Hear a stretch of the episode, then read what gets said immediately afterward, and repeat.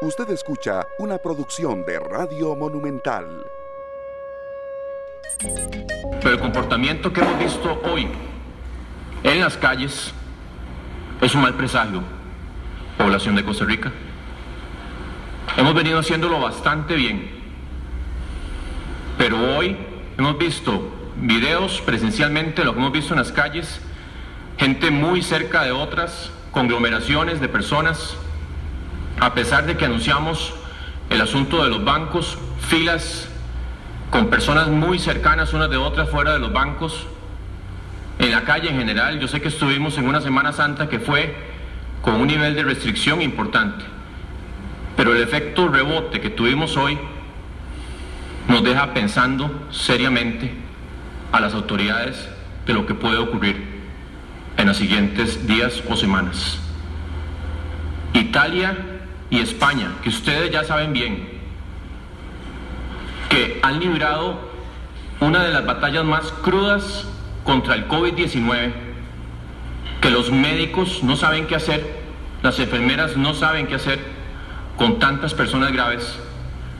Ellos hasta la tercera quincena estaban con números muy parecidos a los nuestros. Y cuando uno ve este nivel de relajamiento, yo sé que es un asunto que llega a cansar, pero yo quiero que nos mentalicemos que estamos en una pandemia, que estos son eventos que ocurren muy distanciadamente en la historia de la humanidad unos de otros. Y que si nos relajamos en este momento pensando en que no ocurrió y que no va a ocurrir el escenario que tanto hemos estado temiendo, ese escenario se puede materializar. Y esto lo hago de verdad, yo sé que mucha gente dice que el ministro se pone bravo, pero yo no es que me pongo bravo, es que yo quiero que salgamos como país bien librados de esto. Yo lo digo de verdad porque yo no quiero que sus familias, que ustedes mismos, que miembros del gobierno, vayamos a pasar por un escenario tan cruento, si se puede decir en algún momento apocalíptico, como lo ha vivido Italia, España, como lo está viviendo algunos estados de Estados Unidos en este momento, como New York. Como lo dijo ayer también el doctor Marín, o sea, no hemos ganado el partido. No es para nada el momento para relajarnos y pensar que esto ya le podemos decir adiós y que lo dejamos atrás. Información útil para decisiones inteligentes. Esta tarde. Son las 3 de la tarde con 38 minutos y bueno, arrancábamos esta nueva semana de trabajo, hoy lunes 13 de abril del 2020, acá en esta tarde, programa de Radio Monumental, la radio de Costa Rica con las aseveraciones del ministro de Salud, el doctor Daniel Salas, y como dice, bueno, una de las oyentes que ya está con nosotros y también de, los, eh, de las personas que nos siguen a través de la señal ya en Facebook Live hoy, de Central de Radio, Vivian González, la gente no entiende y no hemos ganado nada todavía. Iniciamos así el programa porque, bueno, que está bravo, no importa que esté bravo, el doctor Daniel Salas, ministro de Salud, y la cantidad de casos de hoy es menor a 20 en comparación con los de ayer domingo, sin embargo, pues es eh, una y otra vez insistente el llamado en que lo malo que se haga en un día específico se va a contabilizar varios días después. Entonces, que no se ha ganado nada, que esas hordas humanas que salieron hoy en una desesperación por agarrar la calle, tal y como lo está exponiendo en estos momentos Marcela Román, otra de las eh, personas que está con nosotros en la señal de Facebook Live, bueno, las consecuencias se van a ver más adelante. Entonces, vienen las lluvias ya, y es un factor que vamos a analizar un poquito más adelante también de qué grado de trascendencia uno pueda tener. Pero arrancamos esta eh, nueva entrega de esta tarde acá precisamente con ese mensaje vehemente, fuerte, sí, una vez más fuerte de el doctor Daniel Salas, ministro de Salud, pero haciendo eco, por supuesto, de que estamos viviendo una pandemia. Ya explicó él exactamente que una pandemia no se vive cada cinco años, ni mucho menos. Entonces, que las medidas de restricción, que las medidas a acatar, eh, no son antojadizas, sino que son por parte de personal que está haciendo lo mejor que puede para contener un virus de este tipo que bueno, nos da una bienvenida una semana con un fuerte jalón de orejas, podríamos decir, que incluso aquí estábamos comentando los tres, eh, los cuatro, también acá eh, junto con nuestro compañero Glenn Montero en la cabina de controles, que es por bien de todos recibirlo nuevamente y bueno, por eso decidimos iniciar así con ese fuerte llamado de atención esta entrega de hoy acá en esta tarde. ¿Qué tal compañeros? Sergio y Maranela, buenas tardes, ¿cómo está Maranela? Estaba tratando de recordar cuántas veces uno, sabiendo la cara que le iban a hacer en la casa, el castigo que le esperaba, la tanda que, iba, le iban a dar, igual uno se jalaba una torta. Y yo por eso, hoy muchas veces hemos dicho, ya, ya, ya, ya, cuando uno ve al doctor Salas, uno dice, ya, ya, va a dar un manotazo a la mesa. Es que ya aunque lo dé, o si llorara, que probablemente ha tenido muchas ganas de hacerlo, estamos eh, en un punto en el que como también aclara el, otro, el otro doctor, el doctor Román Macaya, mire, no se espere a que yo le diga que no lo haga, nada más no lo haga. Eh, y conscientes de que muchísima gente salió porque tenía que y lo hizo como debe ser. Salió, hizo lo que tenía que hacer y se devolvió. O sencillamente lo más rápido posible. Pero también hay mucho irresponsable. Y esos no son los que están escuchando esta tarde. Yo estoy segura, porque eh, hay mucha gente, eh, compañeros, yo les decía, ¿verdad, Sergio? Ahora que, que hay gente que ve una foto del doctor Salas y dicen, ¿y ese quién es? hay mucha gente que está, estamos, esto es una burbuja de información y la pregunta es, ¿cómo le llegamos a los que no solo no saben, sino que no les importa? Bueno, eh, buenas tardes, Esteban, Marianela y nuestro compañero Glenn en Controles y a nuestros amigos oyentes pues eh, también vimos eh, mucha molestia en mucha gente con respecto al término que utilizaron o la forma en que se habló refiriéndose a un partido que estábamos en medio tiempo, que ya estábamos empezando el segundo tiempo y que a mucha gente no le gustó y hasta le molestó. Bueno, puede ser que, que otras personas solo entiendan en ese idioma, ¿verdad? Que, con referencia al fútbol, sí, Claro, y habrán otros que tal vez necesiten unos dibujos o más imágenes, que la cosa sea más más visual, que puedan ver imágenes, videos y demás para que sepan qué es lo que está pasando. Esperemos que la mayoría de los que hoy salimos, salimos a trabajar, salimos a, realmente aportarle algo a nuestras familias, al país. Sí. Porque no es un momento para relajarnos. El doctor lo dijo claramente, él dijo lo que se vio, y yo también lo vi. Carros con cuatro o cinco personas, ya sabemos que no quiere hacer compras en familia, eh, gente en las esquinas o en la calle hablando, agrupadas. Eh, es decir, siempre nos dicen a los periodistas o a los medios, ustedes tienen que entender que hay gente que si no sale no come. Clarísimo. Y esos no son los que piden eh, flexibilizar las normas. Esas, esa gente, uno sabe que son los más conscientes y salen rapidito porque saben que además si se enferman, nadie come en la casa. Pero algo estamos haciendo mal a la hora de comunicar y no estoy diciendo para criticar al gobierno, es que yo creo que ya hasta ellos mismos seguramente llegan y dicen, ¿cómo lo decimos? Bueno, hablando del COVID, ¿verdad? Y ahora empezó a llover. Ah, También es otro factor que, que, precisamente nos genera em, una ola acá de, consultas también que por eso precisamente queremos evacuar. Y a uno lo que, lo que también le preocupa, molesta un poco las dos es que evidentemente si usted tiene que ir a un supermercado hágalo, pero a, eso y punto. Aquí nos pone por ejemplo Yesenia Monge Mora que nos menciona que en Villa Bonita de la Juela se veía mucha gente hablando afuera, niños, grupos de cuatro o cinco personas caminando como si nada, eh, y bueno, es, es un panorama que, de verdad preocupa. Otras personas nos dicen que no se puede dar tanta libertad con la restricción cuando hay otras que más bien eh, insisten que no debería ser así. Entonces, uno lo que siente es una parte de la población preocupada, otra que la verdad son medidas que, bueno, precisamente... Nos soltaron muy rápido. Yo, lo que creo, Marandela, sí también es que si, si el, doctor dio ese panorama hoy, eh, el doctor Daniel Salas, también acompañado de los que estaban en esa conferencia de prensa, fue porque, bueno, los reportes eran así y evidentemente eh, uno vio fotos, eh, despliegue de muchas personas, nos comentaba usted, serio, en, bancos, filas que se salían prácticamente de, las, de, la, de la propia entrada, y hasta varios metros más. Del, del centro comercial.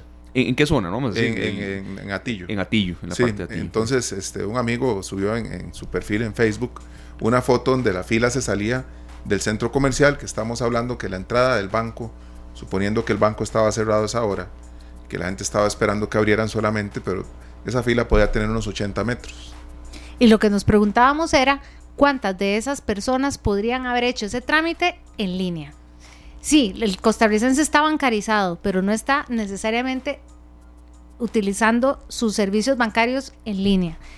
Este es el momento y los que están en casa con sus padres, abuelos, tíos, enséñenle en este momento todas las transacciones que se pueden hacer en línea, depósitos, pagos de recibos.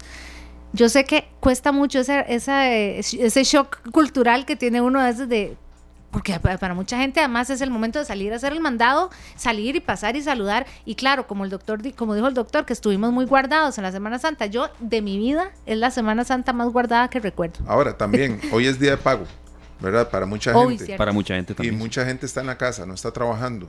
No está trabajando en, su, en sus oficinas ni nada. Y aparte de lo que vos decís, Marianela, que no manejan la parte digital, ¿verdad? Este, era el día de ir a cobrar me imagino que pensiones y demás a los bancos. Entonces, eh, si salimos, entonces actuemos como tiene que ser, con todas las medidas de distanciamiento y demás. Es por eso que le agradecemos de verdad mucho al doctor Douglas Montero, director del Hospital México, por atendernos en, varias vidas que teníamos de consulta, doctor. Primero, bueno, ¿cómo interpretar? Eh, y yo entiendo, como usted nos mencionaba en alguna oportunidad también, don Douglas, la frustración que debe haber al eh, intentar contener una pandemia así y de pronto que las medidas se acaten, pero viene el lunes y como nos lo mencionaba una de nuestras personas que nos sigue, esa horda de gente por todo lado, doctor. Entonces, ¿cómo insistir en este llamado y qué sienten ustedes que tal vez no está calando tan profundamente, doctor? Aunque algunas cifras, pues diciéndolo así, siguen positivas en nuestro país, doctor. Adelante. Buenas tardes a todos.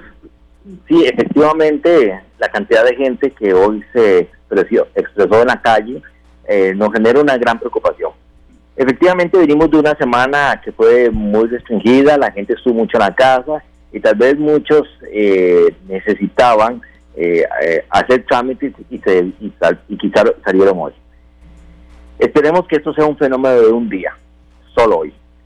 Y la, el llamado a la conciencia que se hacemos todos es que esto ya tiene que terminar. O sea, no, no podemos seguir saliendo a las calles no podemos haciendo, a seguir haciendo trámites. Es más, la recomendación es que si usted salió y va al banco y ve una gran cantidad de personas, trate de hacer esa vuelta en el banco o por vía digital o otro día. Va al supermercado y ve una gran cola de gente, mejor no vaya, de, vaya más temprano, vaya a otra hora en donde pueda tener menos exposición con la gente para protegerse usted y también proteger las demás personas sé que hay cosas que es difícil dejarlas atrás y que tienen que abordarse en, el trabajo o en la vida de cada familia, pero hay que buscar el momento más propicio para hacerla.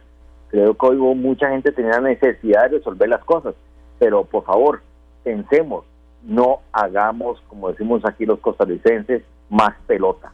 Si hay mucha gente en el supermercado, en el banco, en el centro comercial, donde ven mejor busquemos otro momento.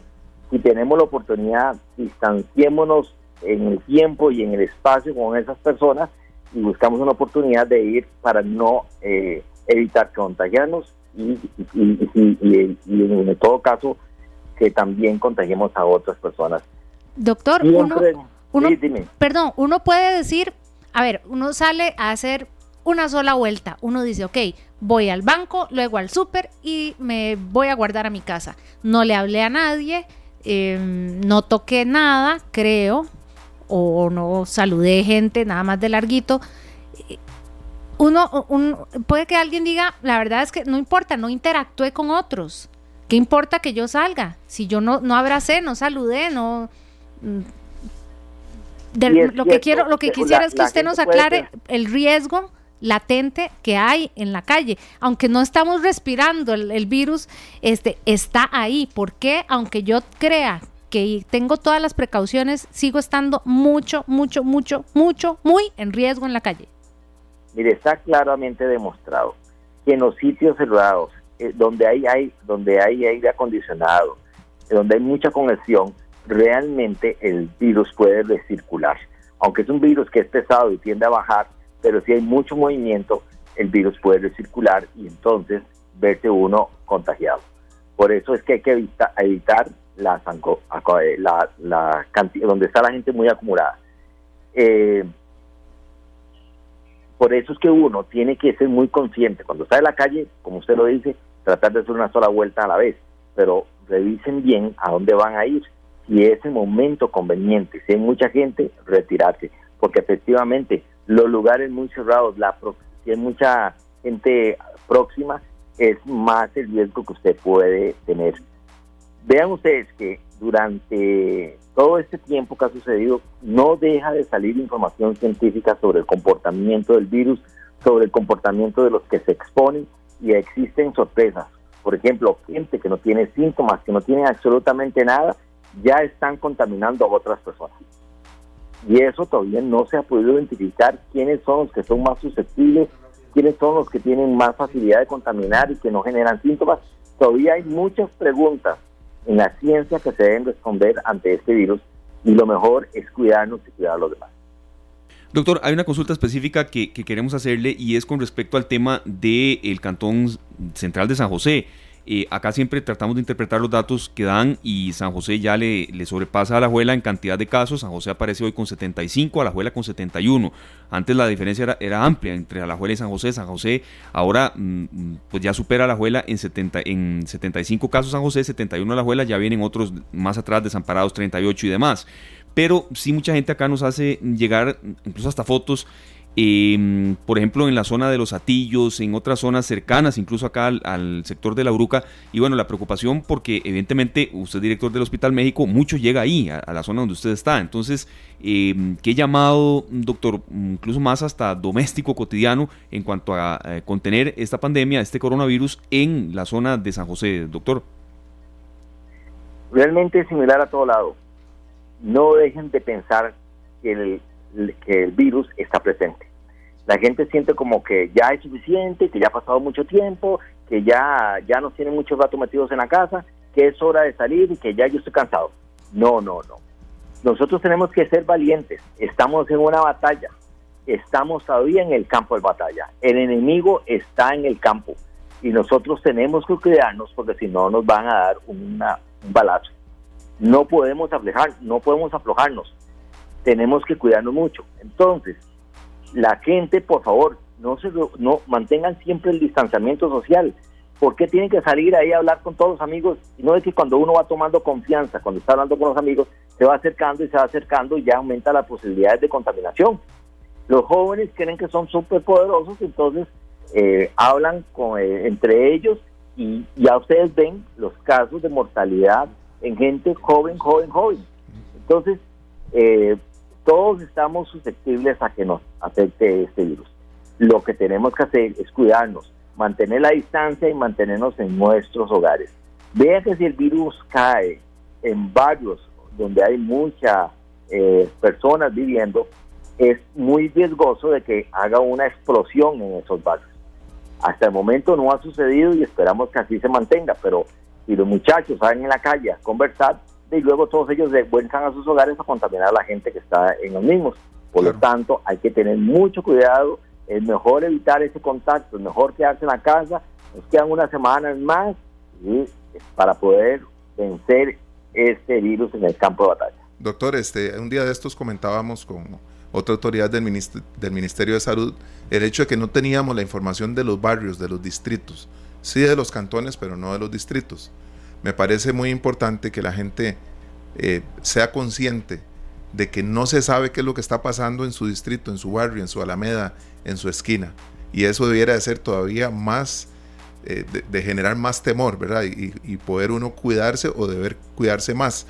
Y otra, como una sugerencia, me parece que el tema de los buses, ahora, pues, este, si yo salgo del trabajo y el bus en donde voy a regresar a mi casa ya está con una bien ocupado, me parece que yo podría tal vez esperar el siguiente, para que nosotros mismos podamos cuidarnos entre nosotros, porque me cuido yo y cuido a los que ya están en el bus, que necesitan regresar a la casa también, pero aquí ya es un tema de vida o de muerte. Es que todos tenemos que tener, como dice la gente, el chip puesto. Es decir, tenemos que estar pensando todo el día en toda nuestra interrelación social que estamos en una situación de riesgo. Si vamos al bus, si vamos a una esquina, si vamos a pasar por una tienda, si vamos a pasar por un parque, si vamos a pasar por un grupo de personas que están ahí acumuladas. Tenemos que ir como en, una forma proactiva pensando cómo voy a evitar que ese grupo de personas, esa gente que está ahí, me pueda afectar a mí y yo a la familia. Y cuando la gente se le abre a ustedes, ustedes, eh, aunque caigan un poco mal, les pide que se distancien o ustedes dan unos pasos hacia atrás para mantener esa distancia y con una sonrisa después decir, perdona, es por el COVID, pero pero con la, la, la, cortesía no quita eh, lo valiente para poder proteger a uno mismo y al resto de la familia. Doctor, también muchas personas estaban preocupadas porque decían, bueno, este, hoy que ya la gente podía utilizar eh, su carro, pero también por hacerse ampliarse la restricción vehicular fuera del área metropolitana, algunos se vieron eh, obligados a utilizar transporte público.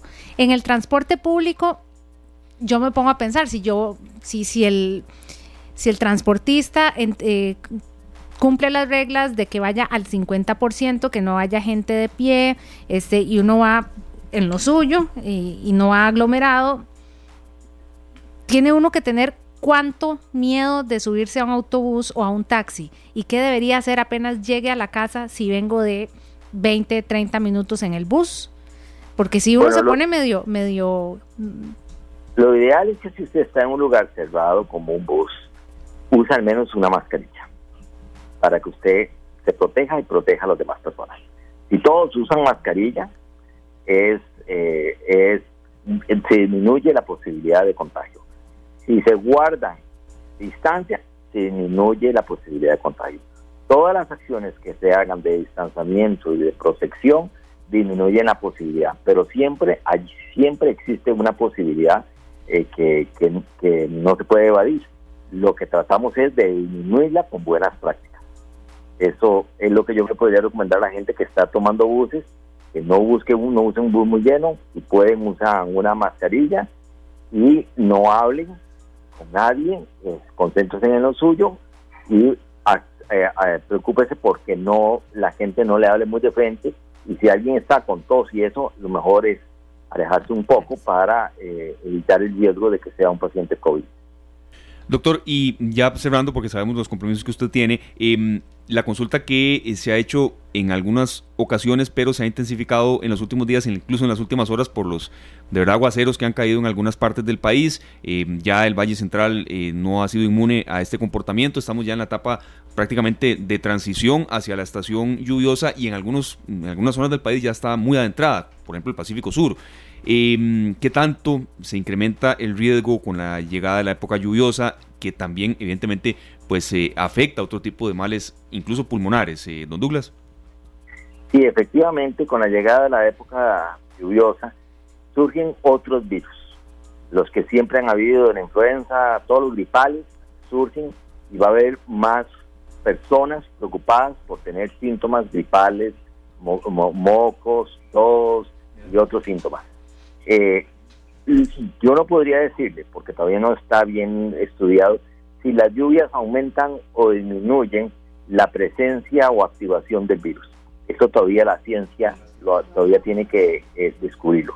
Lo que sí puedo decir es que hay otros virus y que lo mejor que podemos hacer es, al igual que, que, todas estas semanas atrás, es eh, cuidarnos y protegernos. No hay una relación todavía causal entre lluvia y el COVID pero siento lluvia y otros virus. De manera que usted puede sentirse afectado, si tiene tos eh, y otros síntomas, lo mejor es, es autoaislarse, evitar ir al trabajo, en la casa tener el cuidado, eh, mantenerse autoaislado en la misma casa para evitar el contagio de los demás. Tenga la consideración de evitar, de, de no contagiar a otros, aunque sea de otros virus, pero puede ser que con suerte también estamos evitando el contagio de, del COVID. Me llama la atención, doctor, disculpe, que hoy lo, recordó el doctor Salas en, la conferencia y fue de las primeras cosas, y yo creo que ya se nos había olvidado lo de no tocarnos la cara. Ah, sí. ¿Por qué tanta insistencia en eso? Porque aquí inclusive las personas que siguen la transmisión en Facebook Live nos han regañado. Primero nos dicen que no estemos muy cerca, Sergio de Esteban, Esteban de Misa, que estemos aquí a buena distancia en cabina y también no nos que no nos toquemos la cara, pero están eh, esos contagios no podemos saber cómo se, se, dieron cada uno de los 612, ¿verdad? Pero puede ser algo, para decirlo en buen tico, tan sin gracia como tocarme la cara lo que me lleve el virus a la casa. Recuerde que el virus entra por las, por las mucosas de la nariz y de la boca, principalmente. Entonces, si alguien habla cerca de usted, el, el, el virus le puede llegar directamente a la mucosa. Si, si, pero como el virus cae, cae en superficies, en los escritorios, en las mesitas de la casa, en la mesa del comedor, en la cocina, en, en las áreas de trabajo, y uno con las manos toca los papeles, toca el escritorio, toca esas, esas superficies, se le pasan a la mano. Entonces, cuando uno sin querer se toca la nariz, se toca la boca, se mete los dedos en la boca, y ahí, ahí lleva las, ahí, ahí lleva las, los virus, entonces ya acercó el virus a la mucosa. Una vez que está con las mucosas, y el virus empieza a interactuar con el cuerpo y empieza a dar los problemas. Por eso es que no podemos tocarnos la cara, porque uno con las manos toca perillas, toca puertas, Oh. eh, empuja las cosas, algunos hasta le da por tocar los, los hombros de las personas para saludarlas, etcétera. Entonces, mejor las manos suyas solamente para lo indispensable mientras esté en el trabajo. Cuando llega a la casa, lo mejor es un, un buen baño, eh, que por supuesto incluya el lavado completo bien de manos, el pelo, inclusive, y ya puede estar en la casa, si todos mantienen los mismos cuidados, sentirse un poco más libre de, eh, de en la casa para tocar los objetos. Sí, doctor, ya para cerrar, tenemos una pregunta aquí de un amigo nos dice que si las pruebas de anticuerpos no serían efectivas para ir descartando a la gente ya que dio el virus y pueden normalizar su vida. No, vea, es que la, les vamos a explicar bien, estas pruebas que hacemos son unas pruebas que sirven cuando que se ha, prob- se ha probado que son positivas, que la prueba de que sea positiva es confiable después de dos días de iniciados los síntomas. Si usted se lo hace sin síntomas, puede hacer que tenga el coronavirus, pero puede hacer que salga negativo, porque todavía no hay tanta replicación. El virus no se ha multiplicado lo suficiente y por lo tanto no es detectable. De manera que nuestra recomendación es que si usted tiene que hacerse la prueba son a los dos días de haber iniciado los síntomas. Es el momento que es ya idóneo para detectarlo, para detectar el, el- virus. Por eso es que le pedimos a la gente que, que para ser más confiables se lo hacemos a los dos días de iniciado los. Muchas gracias, eh, doctor, de verdad, por, por estos consejos y también por compartir eh, un poco hasta cierto punto molestia que, que es evidente en ustedes, el personal médico, de una y otra vez dar, y- dar a entender medidas que se tienen que acatar y que en ocasiones eh, el costarricense se relaja, porque el, el sentimiento general es que uh, el país va en, en un buen camino, pero hay eh, a veces relajamiento que no se tiene que dar todavía, ni mucho menos. Doctor, muchas gracias, de verdad. Con mucho gusto. Solo permítame Sí, señor. decirles que la gente que entiendan que, que vamos bien porque todos estamos haciendo un buen esfuerzo. Sí. Pero si, si, si, lo, si lo aflojamos, se nos complica. Y ya ha pasado en otros países que van bien las primeras semanas y como todo va bien, entonces todo el mundo se siente más librado y es cuando viene luego la parte catastrófica. La parte catastrófica es que, que si hay tantos pacientes y que llegan cuidados intensivos, es que no alcanzan ni el personal médico ni los respiradores. Entiendan eso. Por favor, quédense en sus casas, cuídense, mantengan el distanciamiento, porque no queremos saturar los servicios, que es cuando ponemos en una situación crítica a- en la atención a la gente. Muchas Muchísimas gracias. A usted, doctor, al doctor Douglas Montero, director del Hospital México, eh, uno de los centros de salud, bueno, que ha tenido más trabajo en toda esta atención de la pandemia en Costa Rica. Y le prometemos a, a los que nos están haciendo las consultas, también una persona que, un oyente que nos hace la consulta que viaja en bus mm, prácticamente todos los días en las zonas de desamparados, el tema de las filas que son enormes, que en ocasiones no quieren llenar el bus al 100% evidentemente, pero bueno, las filas afuera son hasta kilométricas. no vamos pegados en el bus, no, pero vamos pegados es- en la Bueno, lo ha dicho afuera, entonces la gente hablando cerca, distancia. Aparte, aparte de que los buses van con una capacidad ya limitada por la- las nuevas reglas, Sí, las nuevas hay menos buses. Sí, Eso es lo que nos comenta él, que hay menos buses, entonces hay que contemplar todo eso. Y tal vez a la hora de venir al trabajo hay que salir mucho más temprano y a la hora de regresar tener mucha paciencia. Yo creo que es cuestión de, de, revisar bien cómo está el comportamiento después de que terminó la semana mayor. Entonces, es una tarea que tenemos asignada ya para, para mañana mm, del tema de, los controles en autobuses. Esteban, pero no aflojamos solo los costarricenses, aflojaron en Italia, uh, aflojaron en Francia, en España. Y, y, si no aflojan ellos, tienen... Eh, no debería decir líderes, pero tienen autoridades eh, de gobierno que, que en algún momento pensaron que esto era, no sé. Bueno, ya, ya hasta el señor Johnson que ya saliendo del hospital dijo, la verdad es que le debo mi vida a los médicos y reconoció, hizo un mea culpa bastante... Eh, cambió pues su criterio, claro. ¿Cómo, ah, pues, cambió su criterio? Porque cuando, la, ves de cerca decís... prácticamente sí, cuando vio... Eh, sí, es, es una cosa... Y, ni siquiera ver la, muerte. O sea, en este momento a cualquiera de nosotros que le digan el diagnóstico suyo es positivo, eh, por eso le decía al doctor, qué tan sin gracia si usted se ha cuidado, tal vez por, por algo tan simple como llevarse las manos a la cara o por ese día que fue al súper y que es un descuido, es algo tan simple. Bueno, pero también puede ser que no haya sido un descuido. Me explico. Sí. Puede, ah, ser, bueno, o sea, es que, puede ser también que no haya sido un descuido. Si te la buscaste. No, es que yo creo que eh, estamos corriendo el riesgo en el momento en que salimos de la casa. Ah, sí. O sea, podemos haber eh, obtenido el, virus en el supermercado tomando un paquete. En un, en un, en un lapso eh, no mayor a tres minutos, serio. Exacto. Entiendo lo que, el sentido. Yo, yo pienso que, que, que no todos los casos se dan porque yo hice algo indebido. Pienso que el riesgo lo estamos corriendo a pesar de todos los cuidados. Entonces, si no tomamos todos los cuidados. La del humano, Entonces hay que siempre extremar las medidas. Las medidas de precaución. Nos vamos rápidamente a la pausa comercial. Luego viene el resumen de los compañeros de Noticias Monumental. No sin antes darles el cuadro rápido estadístico de la cantidad de casos por cantón. San José 75, Alajuela 71, Desamparados con 38 que ha venido incrementándose también en desamparados, Santana 35, San Carlos con 29 y Escazú luego con 27. Mucha atención entonces a los vecinos pues de cada cantón, de cada barrio, porque eh, aquí el tema de, los gobiernos locales que también refrescaremos esta semana es vital, pero entonces hacer caso, no acercarse a parques, en las paradas de buses, tratar de tener la distancia en la medida de lo posible y bueno, sabemos que es una labor difícil, pero en la cual también eh, debe haber eh, mucha restricción y sobre todo colaboración de las medidas que se están dando a conocer. La pausa y venimos con más. Las 4 de la tarde con 10 minutos. Muchas gracias por su compañía, gracias por sus reportes y también por eh, iniciar semana acá en la programación de Monumental, la radio de Costa Rica. Y a esta hora vamos con un eh, resumen de lo más actual en el mundo de la información, tanto en Costa Rica como fuera de nuestras fronteras. Nuestro compañero Juan Enrique Soto de Noticias Monumental ya con nosotros. Buenas tardes, Juan.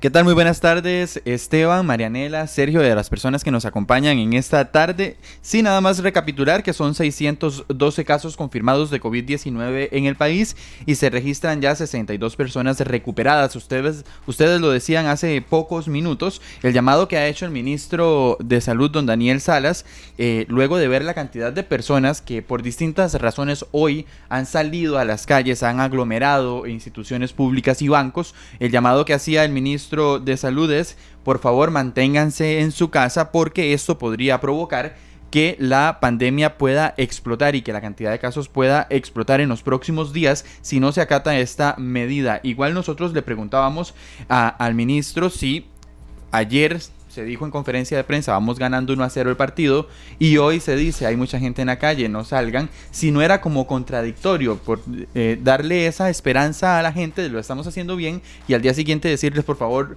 no salgan. Bueno, lo que nos decía el ministro de Salud, don Daniel Salas, era que si la gente sigue saliendo, las medidas podrían ser un poco más restrictivas. Él lo, anunció hoy en conferencia de prensa. Si la gente sigue saliendo y no acatando las medidas de higiene y no acatando las medidas de restricción, eh, lamentablemente se van a tener que poner medidas más restrictivas como las que vivimos en eh, la Semana Santa pues para que la gente haga caso y esto no vaya a tener una explosión como ha sucedido, ponía él el ejemplo, de países como Italia y España. Eso por lo menos en, información relativa al COVID-19. Han surgido informaciones en horas de la tarde, por ejemplo, el gobierno declaró infructuosa la polémica contratación de 50 millones de colones de una campaña de publicidad para anunciar los logros del gobierno en materia de COVID-19. Una campaña que ha sido muy cuestionada por diferentes sectores, entre ellos el ámbito político. Los diputados han salido al paso y han dicho, bueno, si estamos en una recesión económica, si estamos en una crisis eh, actualmente por el COVID-19, nos parece, decían los diputados, ilógico que el gobierno vaya a invertir 50 millones de colones en algo que ya estamos haciendo los medios de comunicación por lo menos. Hoy, en horas de la tarde, eh, anuncia el gobierno que se declaró infructuosa esta contratación y lo ampliaban hoy en la tarde y decían que estos recursos se destinarían para medios regionales, etcétera. Bueno, una contratación que, se, vio envuelta, se vio envuelta en polémica y que hoy ya se declara infructuosa y a nivel político, porque recordemos que la política tampoco para, estamos a pocos días o semanas de que el gobierno tenga que hacer un cambio en su directorio y acaba de anunciar hace 10 minutos el Partido de Unidad Social Cristiana que buscará presidir el Congreso, el directorio del Congreso y postula oficialmente al diputado Pablo Heriberto Abarca como el candidato a asumir la presidencia de la Asamblea Legislativa. Hoy también se anunció eh, cambios en la fracción del Partido de Liberación Nacional. Luis Fernando Chacón asume la presidencia de la fracción y doña Karine Niño asume eh, la eh, subjefatura de la fracción del Partido de Liberación Nacional. Como vemos, informaciones variadas que eh, en el marco de esta pandemia, en el marco del COVID-19, pues surgen y que también en el ámbito político pues no deja de, de, moverse esta arena política. Nada más para que me quede claro lo de infructuosa. Infructuosa es no sirvió y no lo vamos a hacer o no sirvió e insistiremos después. Infructuosa es que en este momento innecesario. No sirvió porque no se cumplió con los plazos. Y no vamos a insistir. Ajá, era una sí, claro, era una contratación con el Sistema Nacional de Radio y Televisión. Eran los únicos que iban a obtener esta contratación. Lo que dice el gobierno y creo que ha sido un poco la tónica, ¿verdad? En, en las últimas contrataciones, por lo menos del Ministerio de Comunicación. Sacamos esta licitación, esta contratación, nos la critican y entonces después decimos que ya no. Eso es lo que ha pasado hoy también, que el, Ministerio de Comunicación dice es infructuosa, no, no se cumplieron las fechas y por ende entonces no va a avanzar esta contratación de una campaña informativa para dar a conocer lo que el gobierno está haciendo a nivel de acciones preventivas por el COVID-19. No, pero me parece muy válido, Juan Enrique, el reporte también de que usted mencionaba que es ya un poco, eh, por así decirlo, ariopinto, porque también hay otros escenarios en el país que no se, que no se detienen, ya se acerca poco a poco el primero de mayo y también eh, es prácticamente un hecho que la famosa marcha de los trabajadores siempre en esa fecha, evidentemente no habrá, dada la, cantidad de gente que, siempre se aglomera, lo que nos mencionaba Fernando Muñoz la semana anterior de, de la, la elección del director legislativo con muchísimo menos gente ahí, entonces son panoramas que también, siempre con cierta relación con el coronavirus, pero el, mundo no se detiene y menos en Costa Rica, Juan. Claro, nada más para, para dejar en claro que todavía no se sabe si es que van a volver a hacer otra contratación. Eso está abierto porque el gobierno no, no especifica en su comunicado de prensa que eh, se declara completamente desierta. Hasta el momento es infructuosa. Lo que sí comunica el gobierno es que eh, están a la espera, según la ministra de Comunicación, de hacer una redirección de parte del Ministerio de Comunicación al Ministerio de Hacienda de unos fondos ah, para la Comisión Nacional de Emergencia. Quiere decir, que del presupuesto del Ministerio de Comunicación estarían destinando unos recursos que no nos especifican si son los recursos de esta contratación para la atención de la crisis del COVID-19. Lo importante aquí es que la palabra clave es infructuosa no es desierta. Cuando es desierta una contratación es porque ya eh, se elimina por completo la intención. Hasta el momento fue infructuosa porque no se cumplieron eh, los requisitos para que se llevara a cabo. Pues estaremos al pendiente de qué otra contratación pueda hacer el Ministerio de Comunicación en este momento, eh, de la necesidad que tenga de informar pues a nivel oficial el gobierno más del esfuerzo que ya estamos haciendo todos los medios de comunicación en el país para llevarle a las personas la información más detallada sobre el COVID-19. Inocentemente, déjeme decir, ojalá que no. Sí, es lo que todos. Y estaremos pendientes, por eso yo sé que Noticias Monumental va a estar pendiente de eso y va a estar pendiente Ahí vamos de ver a estar a las, claro, 7 punto. A las 7 de la noche sí tendremos la, tercera emisión de noticias. Muchas muy amable, Juan Enrique. muchísimas gracias por la información, también por eh, ampliarnos un poco el menú informativo en relación con otros temas y que nosotros también complementamos con eh, un poco el panorama internacional siempre a, esta hora, cuando así lo amerita, vamos a conocer un poco el movimiento de los casos y sí llama la atención, compañeros, que en Estados Unidos ya la cantidad de casos va por 572.587 y la diferencia es muchísima con respecto a Italia, que es el que mm, posteriormente continúa, 169.628 eh, España y ya en tercero Italia 159.516 y bueno en Estados Unidos que es otro contacto que tenemos pendiente para esta semana que lo vamos a, hacer en bueno la cantidad de casos, muertes y cuando hay evidentemente de cualquier nacionalidad, pero ya cuando hay ticos también pues llama más la atención y, golpea un poco más. Estados Unidos ya están casi llegando a los 23.000 fallecidos. Sí, Solamente en Nueva York 7.349 muertes. Ellos son los que pensaban que esta semana habrían todo. Y a mí me sorprendió todavía escuchar hoy eh, ver en CNN varios estados están viendo cómo se organizan para la reapertura. Y uno dice, ¿de verdad están pensando en abrir si apenas está comenzando eso? Que yo sé que nadie aprende eh, o escarmienta en cabeza ajena, pero ojalá sirviera para que viendo eh, es que no voy a decir el mal manejo, pero a veces visto desde afuera es más evidente que no, usted no puede abrir, todavía no puede estirar a la gente a la calle. Y eh, para hacer también como parte de ese repaso, eh, ahora que mencionábamos a Boris Johnson, el Times eh, de Londres dice tres semanas más guardados, tres semanas más. Ellos que tampoco pensaban que iba a ser tanto tiempo, eh, y también hoy en su, en su mensaje al, al país, el presidente Macron en Francia este, definió que el confinamiento seguirá hasta el 11 de mayo.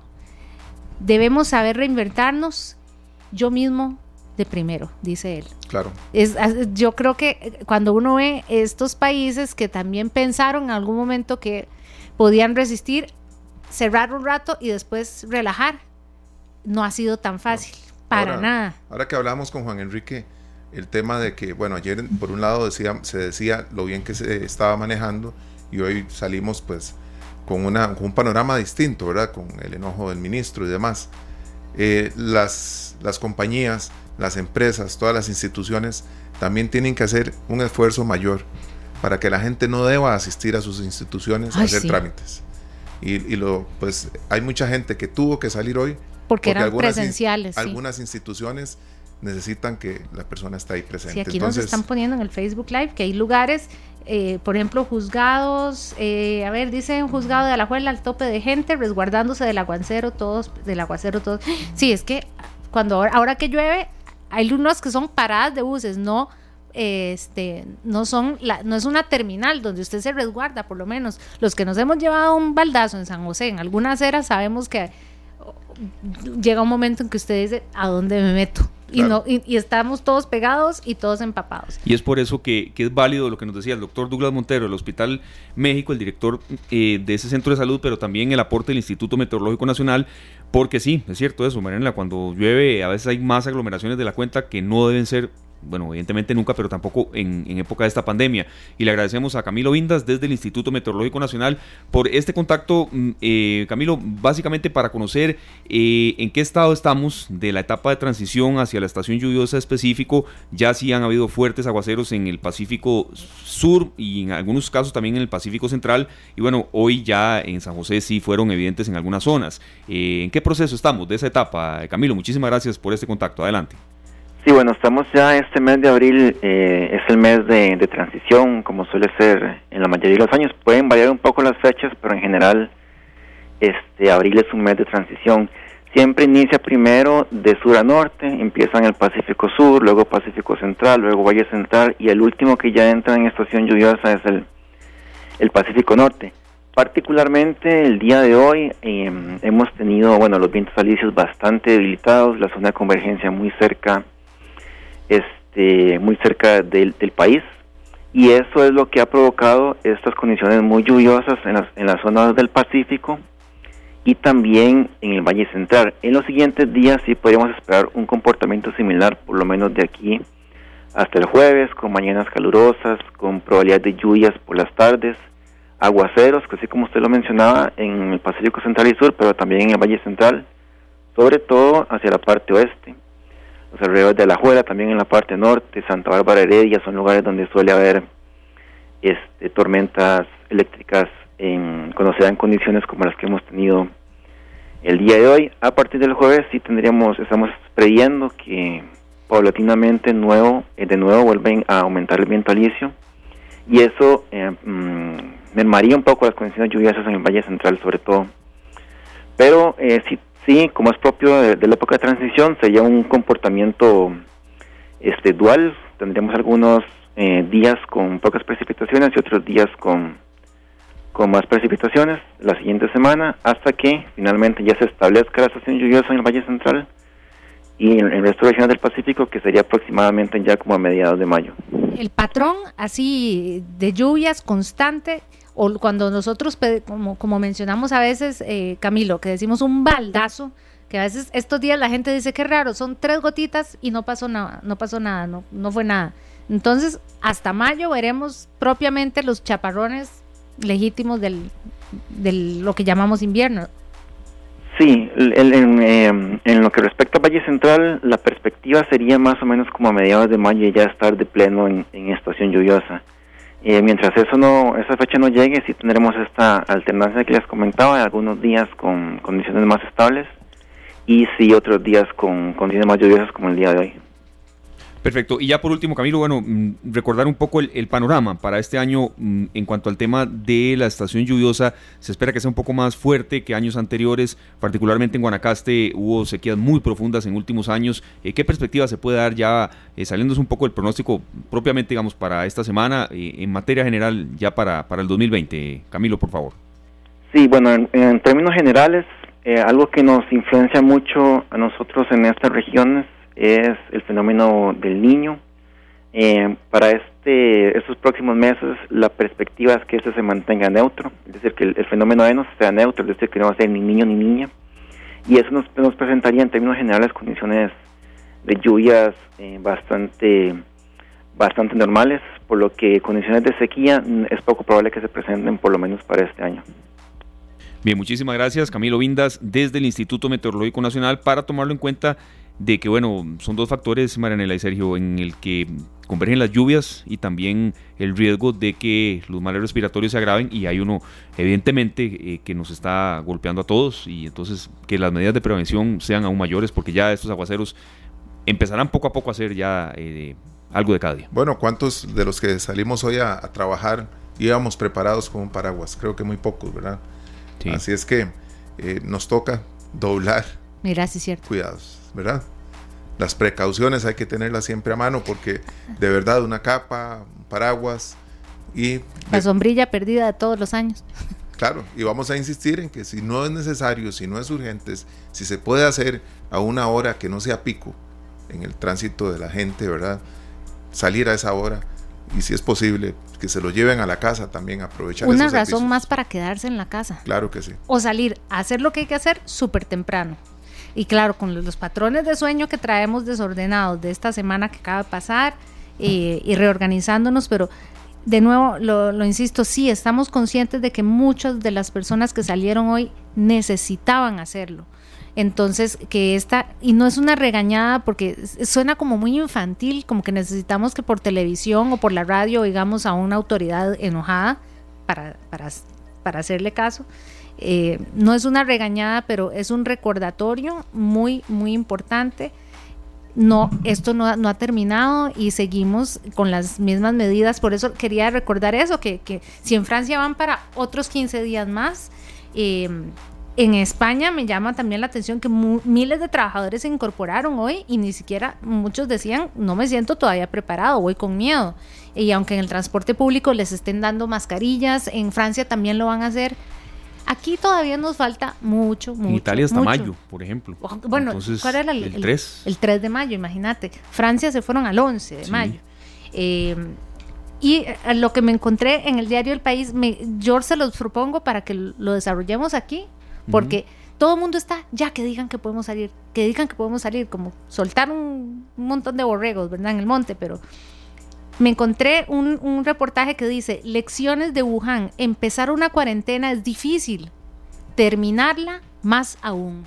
Claro. Sí. Porque eh, ahí es donde se, se, nos cae el castillo en naipes con lo que ha costado que hagamos caso A mí me sorprendió de verdad que hoy pudiéramos salir tanta gente. Yo me esperaba más bien que mantuvieran la restricción diurna, no la mantuvieran, pero si seguimos comportándonos así, no creo, no, no creo que sea raro que un día estos digan, ¿saben qué? Vamos como la Semana Santa. No, me parece muy válido ese aporte de, de, de que es eh, difícil cerrar una pandemia, vamos a irlo a, a, ampliando eh, en, Em- en cuestión de... empezar una cuarentena es difícil, terminarla más aún, porque cómo teniendo vos a la gente contenida, protegida, cómo les vas diciendo quién sale, cómo sale, cuántos, dónde, y a usted sí, a usted no, porque todos sentimos que lo que tenemos que ir a hacer es urgente, ¿verdad, Bueno, Sergio? es, es muy sencillo. Por ejemplo, tenemos la restricción vehicular diurna, ¿verdad? sí, La regular, la de todo, el- de todo el año, que es placas 1 y 2 lunes, 3 y 4 martes y así suce- sucesivamente. Hoy la gente que tiene restricción se pregunta, ¿podré viajar en mi carro a pesar de la restricción vehicular con la, tar- con la carta que me exime, que me da, digamos, el, el privilegio Sí. de circular? Por el temor de tener que dejar el carro y viajar en servicios públicos. Entonces, ese temor lo, está- lo estamos teniendo muchísimos. Otros Claro. pareciera que no, no les da mucho miedo, ¿verdad? Como que, y no tienen otra opción. Sí, o que prefieren em, pues tomar el riesgo que después evidentemente les va a causar, les puede causar disgustos económicos y también de, de tiempo y demás muy, muy altos. Claro. Yo lo que siento es que también los mm, X o Y viajes que se tengan que hacer por necesidad, como ustedes apuntaban, que sean lo más rápido posible. Si usted tiene que ir al supermercado, ni dure mucho, ni salude más de un tanto al- a la persona que, al cajero que, con el que siempre se topa. Cosas de ese tipo son, son muy válidas en estos momentos. comprar local, porque entonces si vas a Sí. pie, tal vez no te va tan, no, no tenés que, que hacer tantos, las vueltas tan largas. Y con los bancos sí, va- el- tenemos sí, eso, tenemos que apu- apuntarnos más a estar no solo bancarizados, sino digitalizar nuestros trámites y que las entidades bancarias no digan, tiene que venir a la sucursal. No, y otra, otra, eh, otro punto aquí que nos dejan varias de las tareas para esta semana, bueno, lo que nos pueda decir la Asociación Bancaria Costarricense de que, de que insisten ellos en que por favor no se acerquen a una, a una entidad y que se pueda hacer en línea. Bueno, son las 4 con 30 minutos, nos vamos a una breve pausa comercial y al volver tenemos pues más detalles eh, de la llegada de la estación lluviosa, cómo se prepara la Comisión Nacional de Emergencias, pero también usted que nos escucha, que está con nosotros en la transmisión a través de Facebook Live, cómo se puede preparar usted, su casa, los suyos, para que bueno, una emergencia más no, no, le, no le cause contratiempos en un año que de por sí inició muy diferente para todos. Ya venimos. Son las 4 de la tarde con 34 minutos. Continuamos con más de esta tarde acá en Monumental, la radio de Costa Rica. Hoy lunes 13 de abril. Y bueno, compartimos un poco de eh, los mensajes y también las inquietudes, Maranela, que nos están haciendo llegar nuestras, eh, nuestros seguidores y también las personas que nos eh, dejan consultas a través de la transmisión de Facebook Live. Esta tarde sí que vi llover. Bueno, yo olí la Bastante, lluvia un ratito. sí. Hace rato, la verdad es que me asomé eh, antes de que entráramos a la cabina, porque sí me hacía falta ese, ese olor de, de- de la tierra mojada. Y no, la verdad es que en Heredia no había llovido lo suficiente. Eh, les estaba, estábamos comentando esto de lo difícil que es, si una cuarentena es difícil, romperla es todavía más. Eh, y para los que la semana, fue la semana pasada exactamente, ¿verdad? Que se anunció este el bono proteger. Eh, cada gobierno está haciendo lo que puede en, en cada país.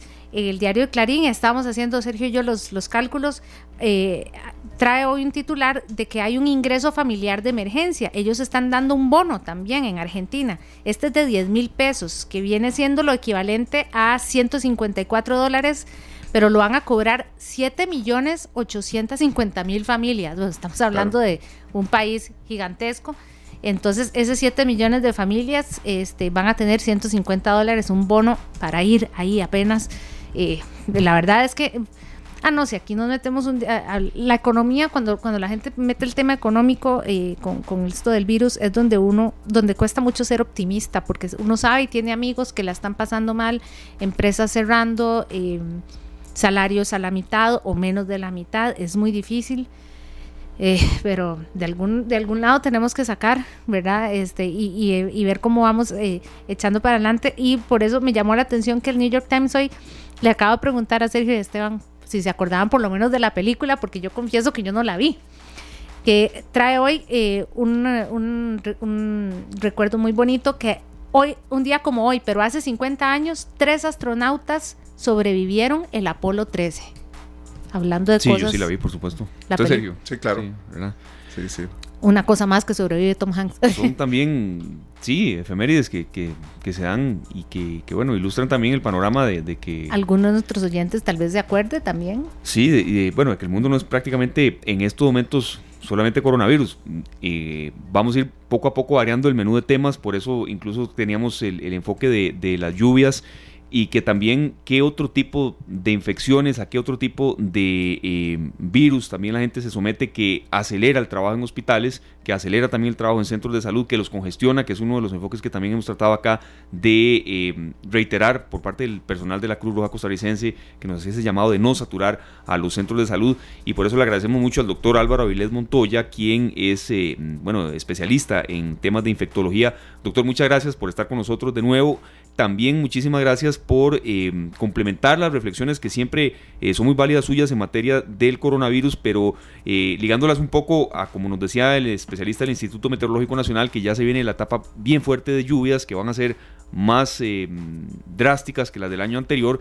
Y bueno, con la experiencia de ustedes, ¿En qué les crece el trabajo, doctor, cuando ya viene la época lluviosa y la reflexión que usted siempre quiere hacer, tomando en cuenta los datos y el, el, fuerte tono que de nuevo usaron las autoridades de salud en materia de la reacción del costarricense frente a esta pandemia? Doctor, muy buenas tardes y bienvenido. Buenas tardes, don Esteban, muchísimas gracias. Este, sí, desgraciadamente ustedes ya, ya tienen parte de la respuesta, ya se han adelantado con algo en el tema porque somos un país que tiene varias peculiaridades desde el punto de vista de salud lo primero es que somos más del 80% de la población es alérgica, entonces eso es un factor que no solo predispone, sino que muchas veces confunde para identificar qué puede ser algo infeccioso o qué puede no serlo. Si a esto le sumamos que estamos relativamente hacinados cuando usted va a un centro comercial en época no COVID, hay sobrepoblación de transeúntes, este, vean las escuelas, hay veces con grupos de 30 o 40 más niños que, que no hay condiciones adecuadas para poder tenerlos a ellos todos a como uno deseara, este, transportes públicos saturados, todo eso influye para que nosotros periódicamente a lo largo del año tengamos tres picos de enfermedades respiratorias particularmente virales.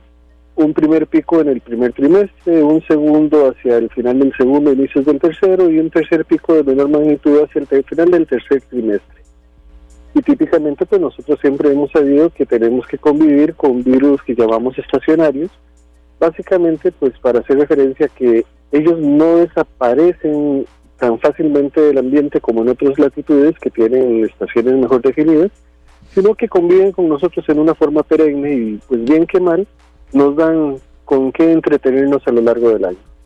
Ahora, la época que se viene es una época que nos va a retar igual que COVID, por primera vez con muchas cosas, porque vamos a tener que enfrentar lluvias, pero en medio de probables encerramientos, de, de restricciones, de menos libertades, confiaría yo en que los autobuses no fueran a viajar tan saturados como para que vayan llenos de vapor las ventanas.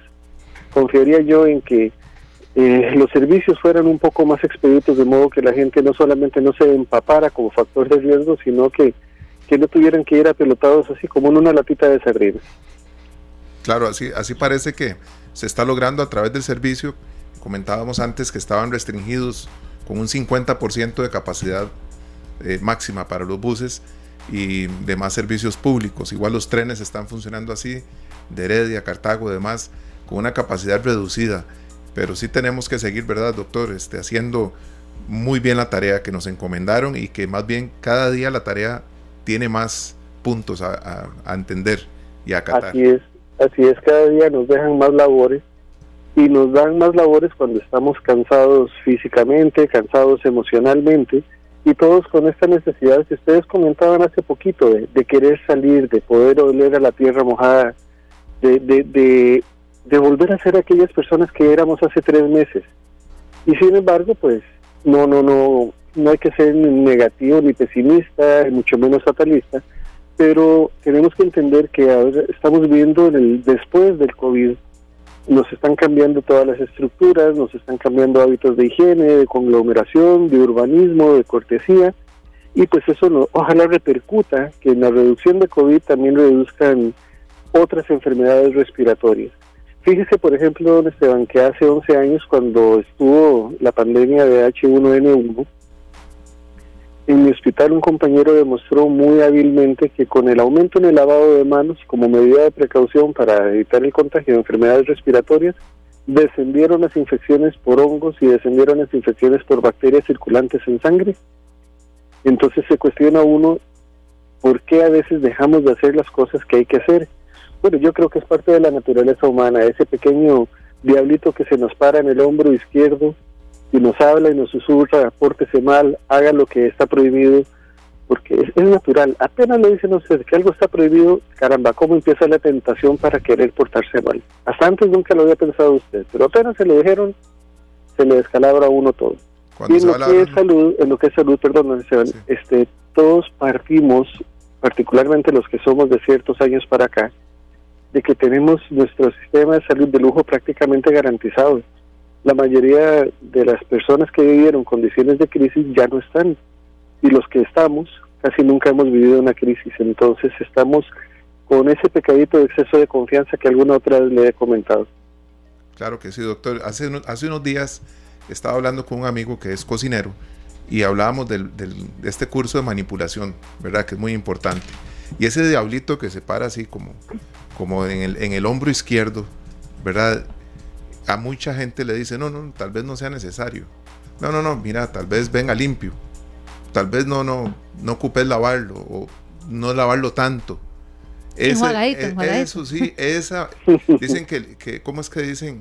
El, el, mezquino y el vagabundo recorren dos veces el mismo camino, ¿verdad? Entonces, cuando uno hace mal las cosas, pues le toca repetirlas y a veces dos o tres veces.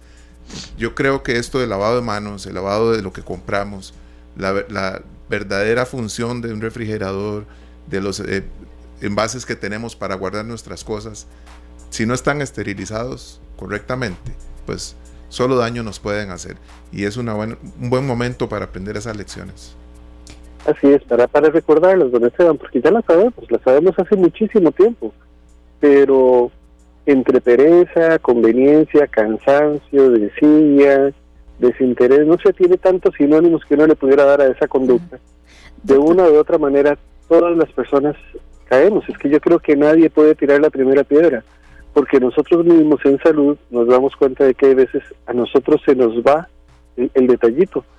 Y hay, hay compañeros que llegan y le dicen a uno, qué vergüenza usted, qué dicha que hay alguien que está observando que yo también soy humano y que puedo cometer errores. Y qué da vergüenza, pues sí, porque soy humano y debería, debería no cometerlos tan, pero qué dicha que otras personas me ayudan a, que crezcamos juntos, a que tengamos juntos esa responsabilidad, que no caiga todo en los hombros de pocos. Algo que a mí en lo personal me preocupa es que ustedes verán las caras de desgaste que expresan ya los señores ministros, el presidente ejecutivo de la caja, este, el gerente médico, ya están cansados, ustedes les ven sus rostros y ustedes dicen, chica, es que si a estos señores algo les pasa, ¿quién sale en lugar de ellos? Pues salimos todos los picos, porque somos uno y como los tres mosqueteros, uno para todos y todos para uno, ellos nada más nos están dando instrucciones, pero al final de cuentas lo que hagamos es consecuencia de nuestra libertad individual.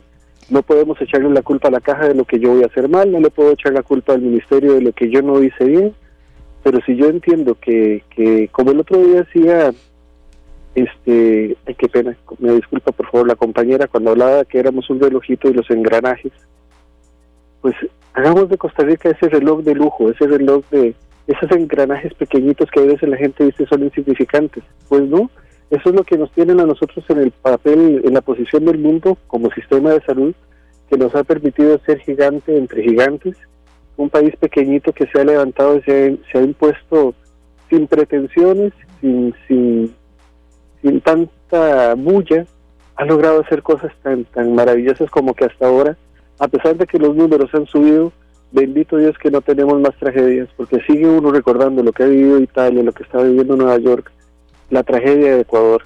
Por Dios, es que uno tiene que darse, decía mi abuela, con una piedra en el pecho. Doctor, hay una situación en materia de infecciones, pero que también más allá de, una simple suciedad puede generar enfermedades y es algo tan común. Mm, veo un artículo por acá que nos menciona que mm, entre los lugares más comunes donde hay gérmenes y riesgo de enfermedades figuran el teclado la computadora, el celular, evidentemente inodoros, pero mm, son, cuestiones que, hay que entender que van más allá de higiene y, es infecciones, enfermedades y que en estos momentos saturar un centro de salud es bien grave, doctor. Así es. Imagínense que, que algo tan cotidiano como un lapicero y que hay personas que tienen la costumbre de llevárselo a su boca o algo más propio del oficio mío, limpiar el estetoscopio después de que hemos examinado a una persona. Es que vamos a esa sensación de intocables que tenemos y eso no somos solo los chicos, eso ocurre en todo el mundo. Vieran ustedes la cantidad de publicaciones que hay que constantemente le piden a la gente recordar esto. Y lo hacen porque no lo cumplimos, no lo cumplimos. Y sí, este, ahora tenemos un nombre, COVID, y tenemos unos espectros dando vuelta, que son las otras infecciones respiratorias por virus inicial o virus para influenza, adenovirus, rinovirus, eh, protagonistas que ya conocemos año con año. Pero vieron usted qué interesante cómo la gente a veces le tiene más miedo a algo que no ve, pero a lo que sí ve lo deja pasar. Por favor, vean ustedes, cuando podíamos ir a los parques, cuánta gente tiraba basura al piso y la mayoría de la gente se quedaba complaciente viendo, a lo sumo haría un comentario, qué cochín, y nada más. Bueno, pues si eso lo llevamos al campo de la salud humana, no nos lavamos las manos y a veces no nos damos cuenta que estamos pasando el microbio de una persona a otra y súbitamente nos asustamos de que ya tenemos un monstruo fuera de la jaula.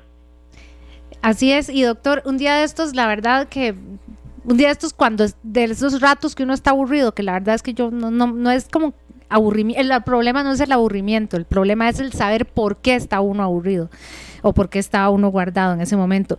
Me dio por limpiar eh, apagadores, eh, las, eh, las agarraderas de las gavetas.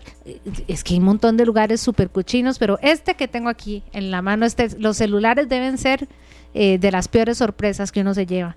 Y la verdad es que gracias por recordarnos que esos pequeños eh, buenos hábitos no, no son, son pequeños porque son simples, pero pueden hacer grandes diferencias y, y yo me imagino que ya ustedes han visto, no sé, alguna disminución, qué sé yo, en casos de diarreas, o sea, todo lo que tenga que ver con que haya más higiene y hay menos contagio de otras enfermedades, ya lo han notado, como que como que gracias a, esta lavadera de manos que nos ha dado, eh, algo ha mejorado en, otras, eh, en otros contagios que solían ser de esta época. Sí, afortunadamente sí, en eso usted tiene un punto muy valioso en su observación. Ciertamente hay algún grado de mejoría, pues que quizás es que yo soy muy muy goloso y siempre quiero más. Sí, está bien. hay que ser ambicioso. Vamos por más. Vamos por más. Muchas gracias. Y justamente en el área de la salud, pero también también es justo recordar que no vamos nunca a eliminar a todos los microorganismos. Los necesitamos para cosas tan sencillas como para la digestión. Vean ustedes que sin microbios no podemos hacer yogur, no podemos hacer queso, no podemos hacer tantas otras cosas. Entonces, el microbio en sí mismo no es malo, él no sabe qué es bueno o es malo, ese es un valor que hemos eh, tenido las personas en forma arbitraria. Lo que nosotros deberíamos aprender es de ellos, hacer como son íntegramente. Ellos son independientemente de todas las circunstancias. El que hagan bien o hagan mal es el resultado de la interacción con las demás personas, con los demás seres vivos. Y pues bien, si en este momento este, ellos nos están enseñando que nos enfermamos porque nosotros no nos higienizamos, no nos lavamos las manos, pues eh, sería bonito de alguna forma poder agradecerle no solo a COVID, sino pues a todos los microorganismos, si es que esto fuera posible y no es una insensatez, agradecerles que, que, que nos ayudan a recordar que somos una simbiosis, que lo necesitamos unos y otros. Sí, doctor, nosotros comenzamos el programa de hoy reproduciendo parte de las eh, declaraciones del doctor Daniel Sala, ministro de Salud, que fueron fuertes y bueno, eh, Marianela nos aportaba este dato aquí también un poco como para tener una de cal y una de arena. Y bueno, también cerrar un poco con la parte positiva, esperanzadora de que Costa Rica tiene hoy 62 pacientes recuperados del coronavirus, son seis más que ayer entender, doctor, que si, si, el país reacciona, continúa con el llamado eh, a acatar todas las medidas que usted también nos ha ayudado una y otra vez a exponer, bueno, puede haber una luz tal vez más cercana a lo que todos queremos que, que sea para retornar lentamente a nuestra vida habitual. Claro, claro que sí, es que esto es una balanza. Nosotros estamos viendo que aparecen muy rápido más positivos y muy lentos los recuperados. Pues yo espero que pronto podamos decir que tenemos muy pocos positivos y cada vez más recuperados. Son necesarios porque esas personas nos van a ayudar a, generar inmunidad en la comunidad y nos van a ayudar a, con la inmunidad de rebaño y si estas personas tienen a bien compartir su suero para que el Instituto Cloromido Picado pueda trabajar con sus proyectos de investigación y generar la inmunoterapia necesaria, pues enhorabuena. Este, sí, no, don, Daniel siempre ha insistido en esto, no bajemos la guardia, no nos confiemos. Y hoy particularmente, eh, después de los días de, restricción de la Semana Santa, era como he encontrado tránsito, probablemente lo que decían ustedes, la gente busca cualquier excusa para para coger un respirito, aunque sea del humo del carro que está adelante, pero salir de las cuatro paredes en donde yo me siento. Doctor, lo, eh, más interesante, sí señor, don Esteban, dígame. Eh, eh, soy Sergio Castro y, quería hacerle ah, un comentario porque escuché una frase una vez que decía, cuando me aprendí todas las respuestas, me cambiaron las preguntas. Así es. Entonces, ¿qué es lo que pasa? Que la gente cree que ya se sabe todas las respuestas. Tenemos que hacer la tarea todos los días, poner atención todos los días, como si todos los días nos estuvieran dando una clase nueva porque estamos obviando mucha información y consideramos, me parece, a nivel general, que todo lo que van a decir, ya me lo sé, lo único que quiero saber son los números. Ay, sí, y estamos poniendo poca atención a las reglas nuevas, a las restricciones, porque las respuestas, puede ser que uno se haya aprendido muchas, pero las preguntas cambian todos los días, en muchos aspectos. Es que usted está dando la respuesta, afortunadamente. La gente se está volviendo teórica. Usted le pregunta a una persona, ¿cuáles son las medidas? Y se las repite como chiquito desde de escuela. Y le pregunta a usted, ¿por qué no las cumple? Y le ponen cara de, yo no sé. Nos volvimos teóricos, pero no hemos concientizado de esa práctica. Y usted lo dice muy bien, las preguntas están cambiando todos los días. Al menos en el, en el ámbito científico todos los días hay nuevas publicaciones que le, que le sacuden a uno las bases de lo que uno creía que sabía o que uno más o menos entendía yo no le puedo pedir a las otras personas que entiendan las cosas o que lo lean de la misma forma que lo leen mis compañeros o que tal vez lo pueda leer yo. Pero sí tenemos que empezar a plantearnos, ¿por qué fue que esa persona salió? Y sobre todo, ¿qué puedo hacer yo para invitar a esta persona a que no salga? Porque les iba a comentar, de los principales encierros es la mente uno se pone sus barreras, uno se escoge sus sentimientos y uno dice hasta dónde llega y hasta dónde no llega. De las muchas noticias que han salido de esto, hay gente que se ha estado criticando y burlando de las estrellas de la farándula internacional que le dicen a la gente que es en casa pero tienen sus mansiones. Ah, sí. Y, que cuestionan que hay personas privadas de libertad en espacios confinados. Y muchas veces estas personas tienen más inteligencia emocional y son más libres que los demás y hacen las cosas mejor. Lo que sucede es que nosotros no podemos dejar de responder a la presión de la comunidad, a la presión de la sociedad. Y eso a todos, a todos nos afecta. Y nos afecta en esa sensación que, de qué pena ser reiterativo, de falsa seguridad que tenemos. Como dice don Sergio muy bien, ya creemos que sabemos todas las respuestas, pero nadie espera que nos cambien las preguntas, nadie espera que nos cambien el escenario. Y entonces al final de cuentas la culpa es de los demás porque cambiaron las preguntas y el escenario. No es culpa mía por no haber hecho caso. Exacto. Perfecto. Muchas gracias, eh, doctor. Don Álvaro Avilés, especialista en infectología. Y bueno, adelante con el, con el personal de salud. Eh, a no aflojar, doctor. Se vienen meses también. Que, dicha que es exigente. Sí, Él dijo. Nunca se conforma. eso. Gracias, doctor. Y adelante con su labor. Muchísimas gracias a ustedes, muchachos. Que tengan una buena tarde. Igual para ustedes y para todo el personal de salud, eh, que bueno, que está trabajando mucho más que horas extra. Han sido jornadas extenuantes y, y bueno, que que lentamente podamos eh, ir reforzando las medidas, eh, las declaraciones también, pero que por supuesto, eh, aunque en ocasiones se mencione en palabras del propio Daniel Sala, ministro de Salud, que no es que se ponga bravo, pues es lo que tiene que hacer como autoridad de salud en, en el manejo de una pandemia con ribetes totalmente desconocidos hasta ahora, de la cual todos estamos aprendiendo un día algo nuevo. Este programa fue una producción de Radio Monumental.